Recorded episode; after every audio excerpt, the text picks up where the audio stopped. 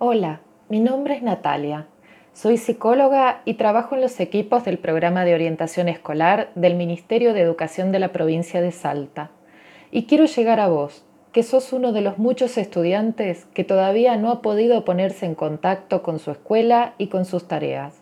Quiero que sepas que todos estamos trabajando para llegar a vos. Y hoy quiero darte este mensaje Sé que hay momentos en los que este aislamiento te genera malestar, tristeza o enojo. Quiero que sepas que es esperable que estos sentimientos te ocurran. El tema es qué hacer con ellos. Podés buscar a alguien de confianza en tu casa, en la familia con quien hablar. O podés escribir un diario de cuarentena que luego podrás compartir con tus amigos y amigas. A todos nos está pasando algo parecido porque todo lo que teníamos planeado no lo pudimos hacer. Se nos perdió en el camino de esta cuarentena. Pero quiero decirte algo. No dudes que podemos hacer planes nuevos, que estén tan buenos como los que habíamos planeado. Algunos los podremos llevar a cabo ahora y otros nos estarán esperando para cuando volvamos a la escuela.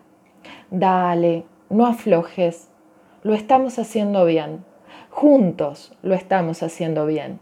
Si seguimos así, prontito nos estaremos encontrando nuevamente en la escuela. Te mando un abrazo tan grande que seguro cruzará todas las distancias.